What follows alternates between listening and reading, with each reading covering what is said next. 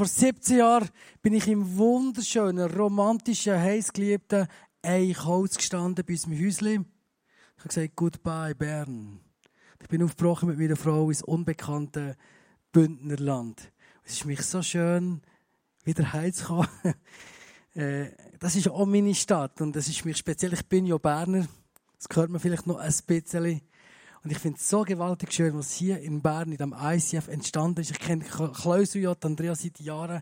Die sind so ein Segen auch fürs Bündnerland. Also, dir Berner, die strahlen unglaublich in die Schweiz aus auf eine ganz gute, wohltuende Art und Weise. Und mein herzlichen Dank euch allen, der Band, dem Worship, der Verpflegung. Das ist, da wird man gerade bleiben. Da wird man gerade bleiben. Aber ich freue mich natürlich, auch wieder in mein Bündnerland zurückzufahren. Ja. Ich werde einsteigen mit einer äh, krassen Aussage, und zwar, der eine tanzt und der andere ist tot. Der eine tanzt und der andere ist tot. Überleg dir einen Moment, in deinem Leben bist du mehr von Tanz umgeben oder mehr vom Tod. Hinter dieser provokativen Aussage steht eine dramatische Geschichte. Eine Geschichte aus der Bibel, vom Alten Testament, aus dem zweiten Samuel-Buch. Eine Geschichte, wo, wenn du sie lesen du dir ganz viele Fragen stellst und denkst, was soll das eigentlich? Ich werde einen Moment ausholen. Die ersten Minuten sind vielleicht eher ein bisschen anspruchsvoller. Aber ich kann dir versprechen, wir werden, je mehr die Predigt wird dauern, real hier in Bern, in deinem und in meinem Leben sein. Der David, er hat die Bundeslade, den Bundeslade bei den Philister zurückerobert. Die Geschichte ist eine Geschichte für sich, die lasse ich jetzt auf der Seite. Aber wichtig ist noch die Bundeslade. Die Bundeslade, da steht das Bild eingeblendet, wo aus Gold war. Die Bundeslade hat Gott eingeführt, was das Volk Israel äh, durch die Wüste gezogen ist, unter der Leitung von, von, von Mose. Und die Bundeslade, die ist gestanden für Gegenwart Gottes. Und David hat die Bundeslade zurück erkämpfen und er ist mit seiner Truppe unterwegs und wir lesen, wo er die Bundeslade wieder hatte, haben sie sehr eine fröhliche, ausgelassene Stimmung gehabt. Und zwar lesen wir folgenden Vers. Und als sie ihn mit der Lade Gottes aus dem Hause Abinadabs führten, tanzten David und ganz Israel vor dem Herrn her mit aller Macht im Reigen, mit Lieden, mit Harfen und Psalten und Pauken und Schellen und Zimpeln. Also da ist eine ausgefallene, tosende, begeisternde Stimmung gewesen. Alle sind am Abtanzen Und Sie sind da am, am Abtänzen und jetzt passiert plötzlich etwas. Und zwar, die Bundeslade ist also auf einem, auf einem Wagen transportiert und jetzt ist so ein, ein Abhang abgegangen. Und jetzt ist die Bundeslade langsam ins Rutschen gekommen. Und jetzt musst du eins wissen. Jeder Israelit hat gewusst, dass Gott nicht nur einfach ein, äh, die Bundeslade steht nicht nur für Gottes, für Gottes äh, Gegenwart, für Gottes Herrlichkeit, sondern auch für Gottes Heiligkeit. Und jeder Israelit hat gewusst, berühren verboten. Die Bundeslade darfst du nicht berühren, nicht berühren. Und jetzt kommt die Bundeslade ins Rutschen. Blanks Entsetzen auf den Gesichtern. Jedem ist klar gewesen, die Bundeslade, die geht jetzt geht an den Boden in den Dreck. Und jetzt kommt eine neue Person ins Spiel. Und wenn einer ein armer Kai bist, dann ist das der Usam. Der USA. Den Namen kannst du gut merken. Wenn du den Namen nicht so gut kannst merken, USA. Er ist auch ein gutmütiger, hilfsbereit. Er ist immer da zum Helfen. Die Lade kommt ins Rollen oder ins Rutschen und er will sie haben, er will sie schützen, er will helfen. Und der arme USA ist auf der Stelle tot. Wenn ich eine Geschichte in der Bibel nicht verstehe, nebst vielen anderen, dann ist es die. Du lesest die Geschichte, du blätterst schnell weiter, das macht so keinen Sinn. Du denkst, Gott, das kann doch nicht sein. Wir können jetzt über Gott herfallen. äh, wir können Bedur haben mit dem USA, der wird auch nicht mehr lebendig wegen dem. Oder aber ich kann sagen, Gott, was willst du mir mit dieser Geschichte auch sagen? Und ich glaube einfach daran, liebe Leute, dass alles, was in der Bibel ist, das macht Sinn. Gott hat uns immer neue Offenbarungen gegeben, ein grosses Verständnis. Und auch hier sehen wir eine spannende, wichtige Facette vom Leben. Was hat Gott mit dieser krassen, unangenehmen Geschichte vielleicht heute mal bei dir und mir sagen? Ich glaube, der Punkt, wo Gott uns hier sagen will, ist folgender. Die Lektion, die er uns gibt, ist, es genügt nicht, es nur gut zu meinen. Du musst auch das Richtige machen. Ich habe bis vor kurzem gemeint, die Hauptsache, ich meine es gut. Hauptsache meine Motivation stimmt. Hauptsache mein Herz stimmt, oder? Ich bin bis vor kurzem auf dieser modernen Welle geritten. Die ist nicht nur schlecht, verstehe mich nicht letzt, aber es gibt noch eine andere Facette. Es gibt auch die Facette, dass unsere Motivation stimmt eigentlich und gleich machen wir das Falsche. Ich habe kürzlich ein intensives Gespräch mit jemandem, der aufgezählt hat, von allem Guten, was er, was er gemacht hat. Und ich habe gesagt, du kannst, du kannst jahrzehntelang etwas Gutes auch immer falsch machen. Das ist noch krass. Das hat uns nicht so in die Birnen rein.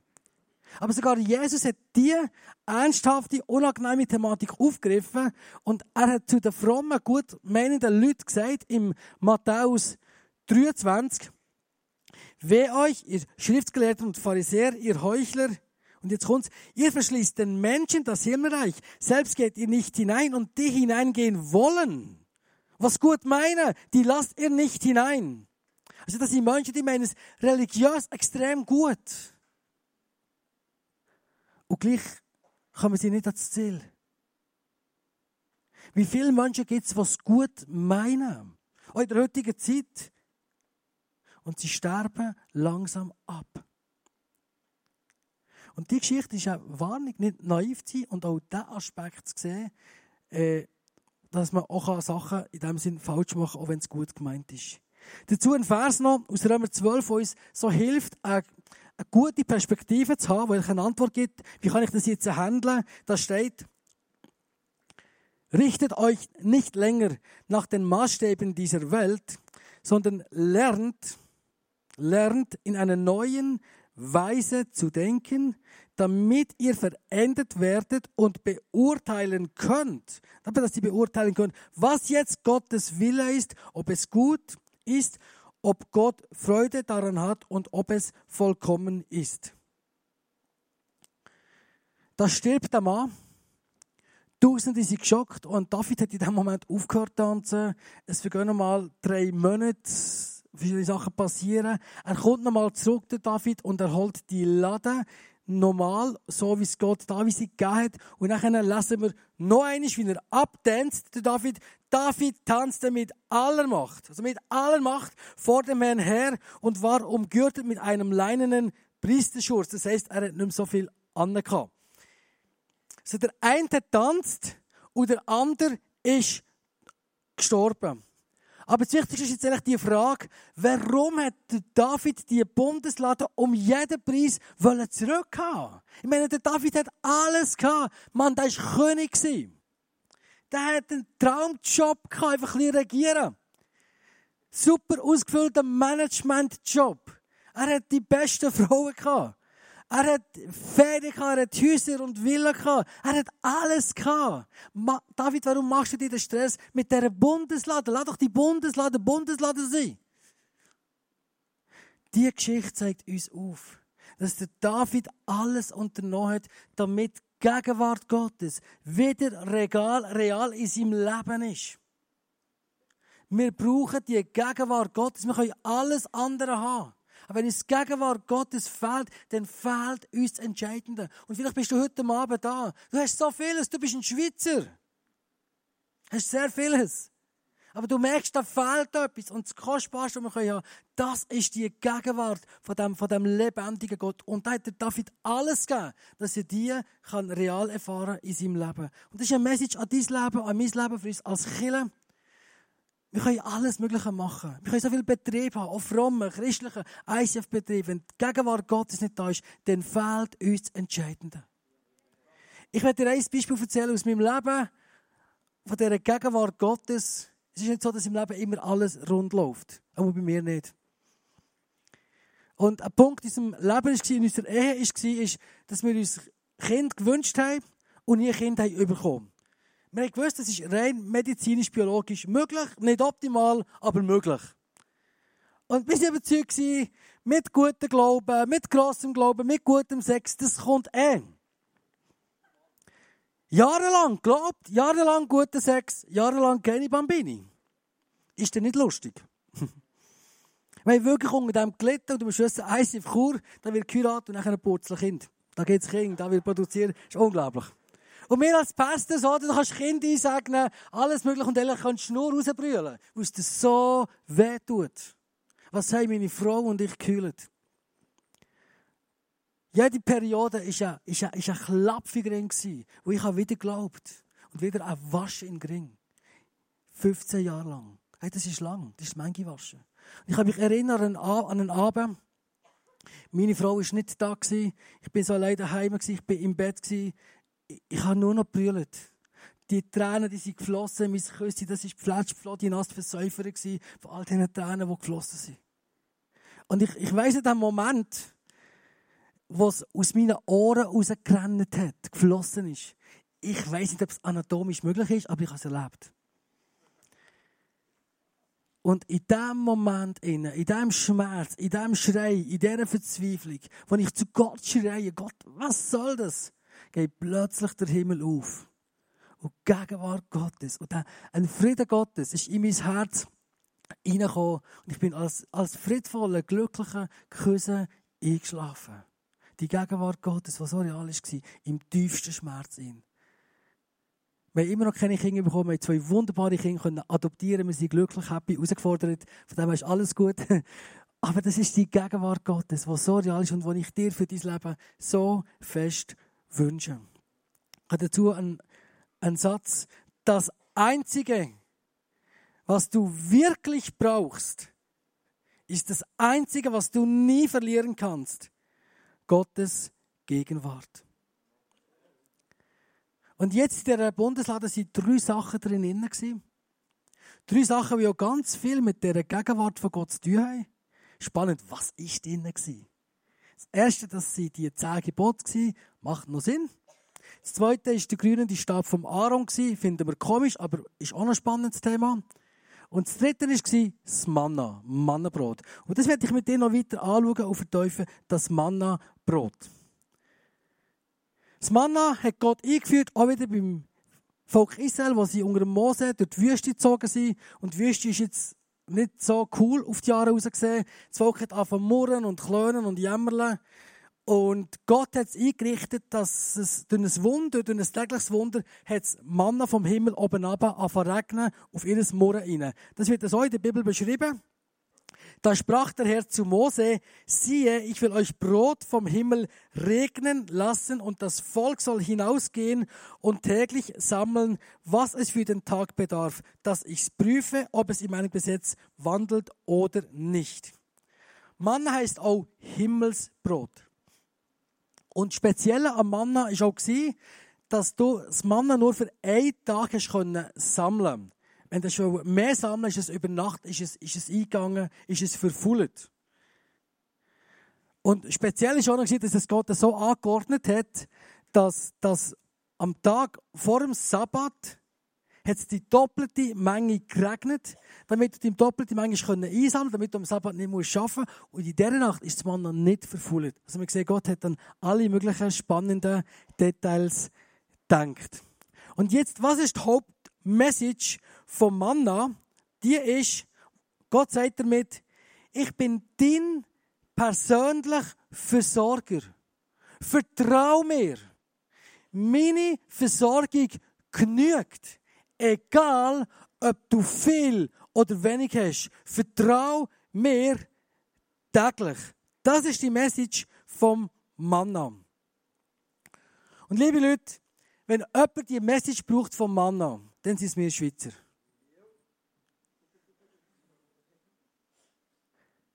Es geht so schnell, dass ich denke, der andere hat es besser. Der andere hat viel den besseren Job. Er hat viel die bessere Ausbildung und ich nicht. Er hat das bessere Auto. Er hat die, sie hat die bessere Figur. Sie hat, sie, hat, sie hat die bessere Wohnung, das bessere Haus. Sie hat, der andere hat die besseren geistlichen Gaben. Er lebt mehr, die besseren Zeichen und Wunder. Als Ehemann sagst der andere hat die bessere Frau verwünscht. Oder umgekehrt sagst du als Frau, also ich finde, der andere Mann wäre viel besser gewesen. Hoppla. Die haben die besseren Kinder, unsere sind so mühsam. Kennst du alles nicht, gell? Wow. Du bist unzufrieden, du vergleichst. Du bist mürrisch. Und die Gegenwart Gottes zieht sich zurück aus deinem Leben. Zieht dir ganz viel Social Media rein. Ganz viel. Und du siehst, wo all die anderen immer sind, was die anderen alles machen. Wer mit wem zusammen ist. Wer mit wem abgemacht hat. Und du bist eben nicht dabei. Scheibe. Die anderen haben so ein aufgeregtes Leben, wo die überall sind und alle sind immer so gut getroffen. Und du stolperst einfach irgendwo zu Bern rum. Und du willst unzufrieden sein. Und die Gegenwart Gottes zieht sich zurück aus deinem Leben. Und die Message vom Mann ist, bist zufrieden mit dem, was du hast. Gott sagt zu dir durch Manna, meine Versorgung genügt. Da drin, in diese Situation, da, da kommt die Message vom, von der Bundesland, laden Sie deine Gedanken hier, in deine Gedankenwohnung rein, dass es kraftvoll wird. Gott hat einen Bibelvers gegeben, extra für uns Schweizer. Hast du das gewusst? Ja, im ersten Timotheus lesen wir einen kurzen, knackigen Schweizer Vers. Denn wenn wir, sorry, denn wenn wir aber Nahrung und Kleider haben, so wollen wir uns daran genügen lassen. Die Message von der Genügsamkeit, die ist nicht so attraktiv, gell? Einfach genügsam sein. Meine Mutter hat mir erzählt, dass eine Kollegin von ihr, die hat ihre Hochzeitsreise auf Bern gemacht. Die hat in Frutigen gewohnt und ist auf Bern gegangen. Ich weiss, dann war dann. Und heute ist heute. Und gleich ist manchmal nicht schlecht, mir sich das mal wieder bewusst. Ich weiss noch so gut, wenn ich ein 10, ungefähr ein zehnjähriger Bub war. Wir sind auf Grindelwald Skifahren. Also Ski, ja, Skifahren. Aber das Geld hat nicht gelangt für den Skilift. Und ich weiss noch, ich bin, ich bin immer neben dem Dorf-Skilift in Grindelwald habe ich meine Ski gebuckelt und ich bin aufgelaufen. Neben dem Skilift habe meine Ski angeschnallt, bin runtergefräset, unten angekommen. Neben dem Skilift habe ich wieder meine Ski montiert und bin aufgelaufen. Manchmal hat es gelangt, dass ich mir eine Einzelfahrt lösen konnte. Am Dorfskilift in Grindelwald ist das lässig gewesen. Und ich weiss noch so gut, den einen Tag, am letzten Tag, habe ich mir eine Halbtageskarte lösen am Dorfskilift von Grindelwald. Leck, ist das schön gewesen. Auf mit dem Skilift und runterfräsen, auf mit dem Skilift und runterfräsen. Hey, ich bin der glücklichste Bub vom ganzen Berner Oberland, wenn nicht von ganz Zentraleuropa. Und wenn mich etwas meine Mutter gelernt hat, dann ist es einfach Genügsamkeit. Genügsamkeit mit dem, was du hast. Es hat ja noch nie eine Zeit gegeben mit, mit so viel Wohlstand, mit so viel Überfluss, oder? Und gleich brauchst du einfach eine, eine Trage noch mehr und noch mehr und, und es muss noch mehr sein und noch eine Trage mehr. Es hört nie auf. Es ist ja Wahnsinn, was, was es immer mehr braucht, dass wir noch irgendwo, irgendwie ein bisschen unser Leben irgendwie spüren, oder? Da spüre ich mich, wenn irgendetwas, wir müssen wieder normal werden, liebe Freunde. Das ist ein Ausverkauf als Leben, unsere einfach auf immer noch mehr. Und das macht zum Teil vor der Kille nicht halt.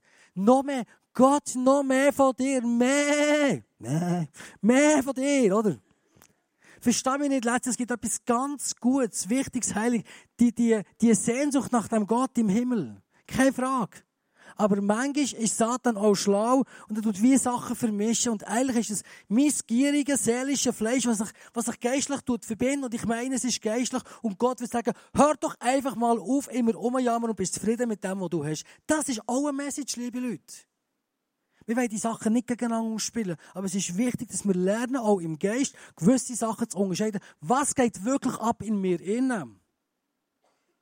Die Message von der Genügsamkeit. Und die Message von Manna ist erstens mal, bist dankbar. Bist dankbar mit dem, was du hast. Du vergleichst nicht nach links und rechts. Egal, ob du viel oder wenig hast, du und ich, wir sind dankbar. Ob du zum Beispiel in der Kille, im Killenleben, ob du das Budget hast von 50.000 oder von 80.000 oder von 100.000, es spielt keine entscheidende Rolle. Unsere Grundstimmung ist, wir sind dankbar. Jammern ist nicht in meinem Repertoire. Ich bin nicht definiert durch das, was ich habe oder was ich nicht habe, sondern von dem Jesus, der in mir lebt und mich will ausfüllen. Und spannend ist, dass Jesus selber Bezug nimmt auf das Manna und er sagt im Johannes Evangelium folgenden Vers. Ich bin das Brot des Lebens. Wer zu mir kommt, wird nicht hungern. Er wird nicht mehr hungern. Und so wie das Manna die Lade ausfüllen, so wird Jesus dein innere Leben ausfüllen und ganz befriedigen. Der eine tanzt, weil er dankbar ist. Der andere ist mehr und mehr im Tod, weil er immer das sieht, was er nicht hat. Tanzest du oder bist du eher im Tod? Das Zweite ist, bist kreativ, bist erfinderisch. Gefahr beim Vertrauen auf Gott ist ja, dass man so ein bisschen geistlich voll werden kann. Ja, Gott macht ja, oder? Du kannst dich so hinterlehnen, Gott macht ja. Nicht immer. Ich liebe die Geschichte von David, vom Goliath. Ist mich sehr inspirierend, zu diesem Punkt äh, kreativ sein. Und zwar, der David hat ein Wunder gebraucht, als er vor dem Mocken Goliath gestanden ist. Da sind wir uns einig. Er hat ein Wunder gebraucht. Aber jetzt, was hat der David gemacht? Ist er einfach, hat er einfach gebeten, Gott, tu jetzt ein Wunder. Oder hat er einen Worship-Tanz siebenmal um den Goliath herum gemacht? Goliath fall ein, Goliath fall ein, im Namen vom Herrn, oder? Du ein Wunder, Halleluja, Gott ist gross und mächtig. Ja, der Goliath hat nur gelacht. Was hat der David gemacht? Ich liebe die Geschichte. Hey, er, ist, er, hat, er hat das gemacht, und er am besten kann. Er hat seine Mal seine Steinschleuder genommen. Und dann hat er einen Stein genommen. Zwar, denke ich, einen guten, giftigen, äh, äh, scharfen Stein. Kannst du sagen, David, so einen Stein. Oh, du ungläubiger David, hey. Sagt, Gott braucht ihn dämlich Stein. Wenn Gott will, dass es der David bodigt, dann, dann bodigt Gott ihn. Nein, er hat den Stein genommen. Er hat alles gemacht, er war erfinderisch, kreativ, wild und Gott hat ihn in dem innen gebraucht. Ich kann mich erinnern, ich, bin, ich, habe, ich habe bei einem Aufbau geholfen, von einem, von einem Anlass, zum helfen aufbauen. Wir sind da in den Saal reingekommen und der Saal hat ziemlich noch wild und wüst ausgesehen. Man hat gemerkt, zeitmässig und so wird recht eng. Und die, die das Ganze geleitet hat, hat gerade eine Gebetssession wollen, oder gestartet, wo wir ein grosses Wunder brauchten, dass wir irgendwie da das Ding noch herbringen und wir rechtzeitig aufbauen können. Und wir haben das gebetet und ich habe nur gedacht, was soll das? Hey, das Wunder ist doch bei uns. Gott hat uns gesunde Arme und Hände und Fitness gegeben. Lass uns anpacken und das Zeug aufbauen. Das geht auch so. Schau, manchmal ist das Wunder außerhalb. Und Gott tut einfach das Wunder. Und schenkt dir in dein Leben hinein. Und manchmal ist das Wunder auch in dir innen. Das ist das Wunder. Gott ist der, der Schöpfergott, der kreative Gott. Immer noch. Gott hat die Erde in sechs Tagen erschaffen. Schöpferisch erschaffen in sechs Tagen. Am siebten Tag hat er geruht. Jetzt kommt aber eine gute Frage. Was hat er eigentlich am achten Tag gemacht? Was hat Gott am achten Tag gemacht? Die Erde ist schon gestanden. Gehen wir einen Moment in den Himmel rauf. Die Bibel sagt uns, dass ja die Engel Gott ununterbrochen mit Power Worship anbeten. Kannst du dir Gott so vorstellen, wie er so in seinem Thron hängt? Come on, Engel, ich will etwas sehen von ihm Worship, oder? Und die Engel so, Gott, du bist gross, Gott, du bist mächtig, oder? Und wir beten Gott so an, oder? Ist das so der Worship, der im Himmel wird sein? Natürlich, die sie Gott anbeten, weil Gott Gott ist. Punkt. Aber es gibt noch einen anderen Aspekt von der Anbetung. Weißt du, dass sie Gott ununterbrochen anbeten? Weil sie hin und weg sind von dem, wo Gott immer noch Moment für Moment für Moment auf dieser Erde schöpferisch kreativ tut. Gott ist noch nicht fertig. Und dazu braucht er dies und mein Leben. Und der Gedanke, der katapultiert mich immer wieder in irgendwelche Sachen hinein. Weil ich weiß, Gott schafft immer noch. Und er braucht dies und mein Leben. Und wir brauchen immer wieder die Wunder, die er tut. Also das ist der zweite Punkt.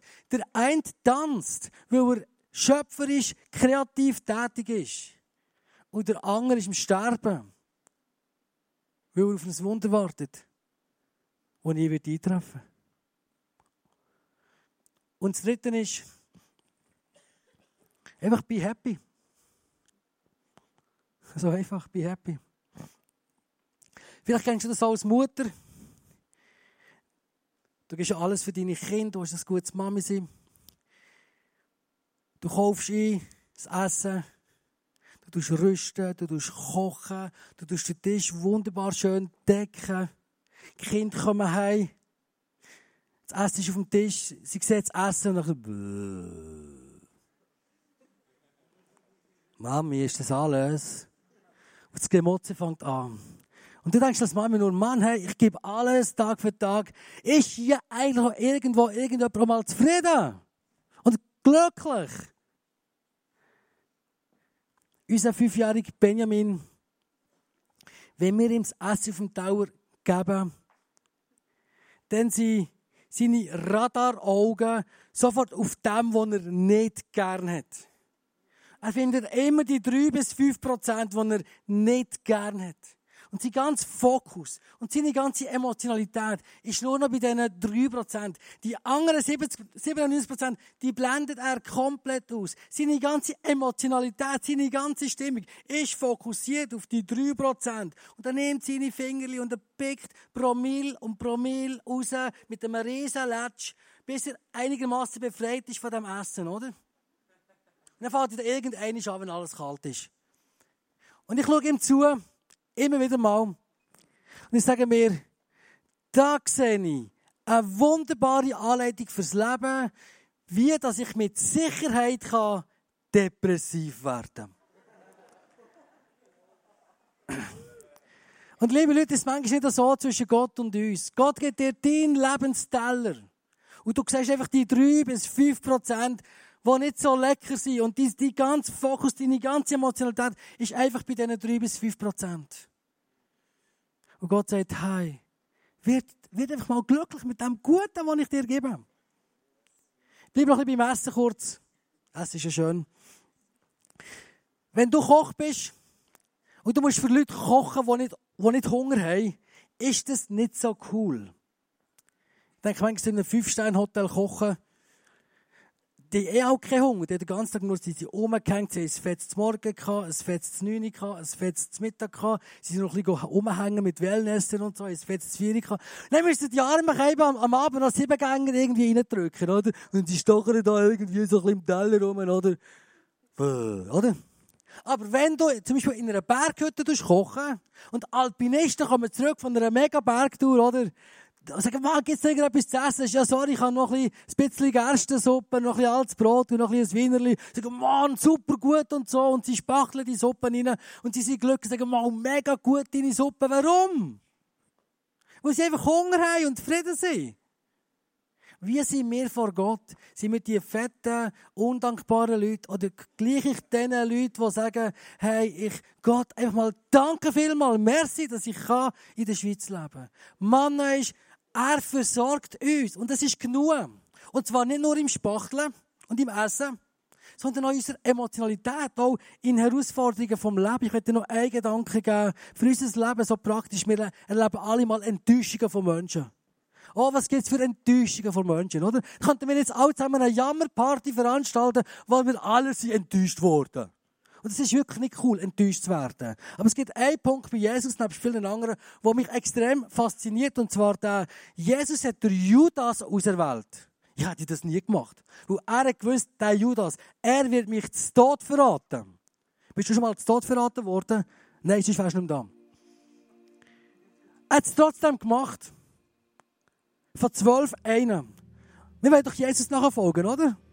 Muss es dir besser gehen als, als, als Jesus?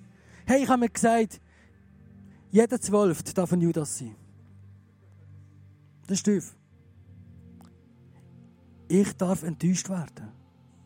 Hast du das gewusst? Ich darf enttäuscht werden. Es tut mir weh, wenn ich enttäuscht Ich werde nicht gerne enttäuscht.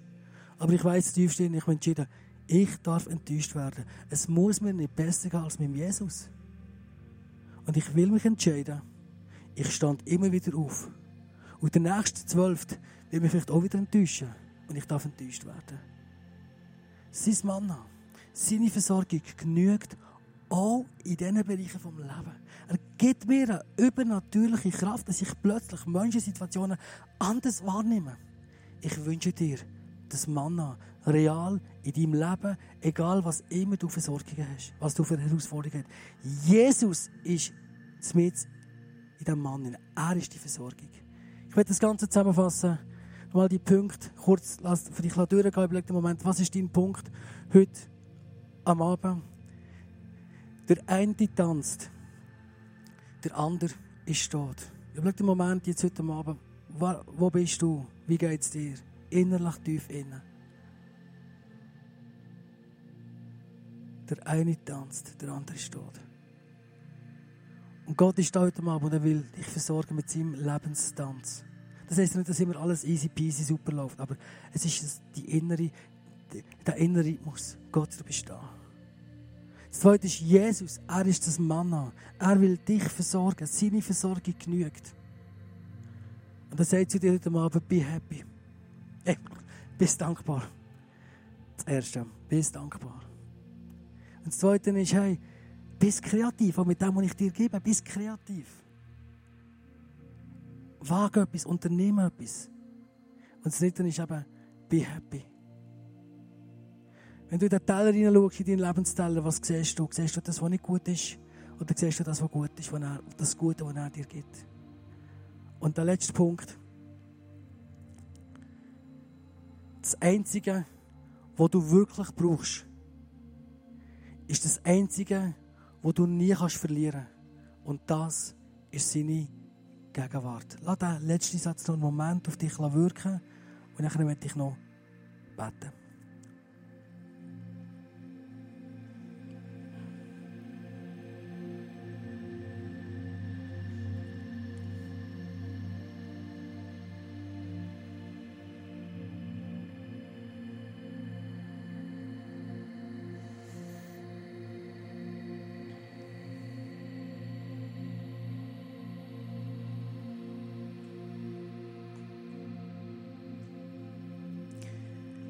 Und nach außen gehst du oft ein cool, lässig Typ ab.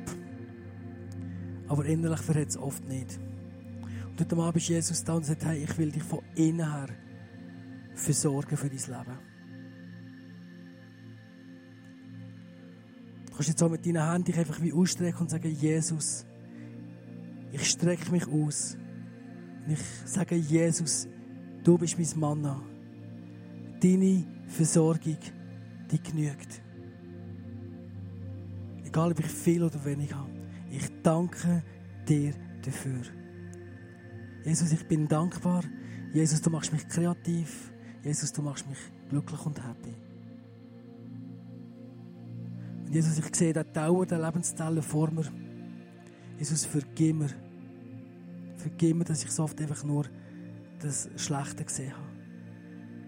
Und ich danke, dass heute am Abend das Gute aufleuchtet ich darf es sehen, ich darf es genießen und ich sage dir ganz herzlich Danke, Vater im Himmel. Ich bete dich an. Amen.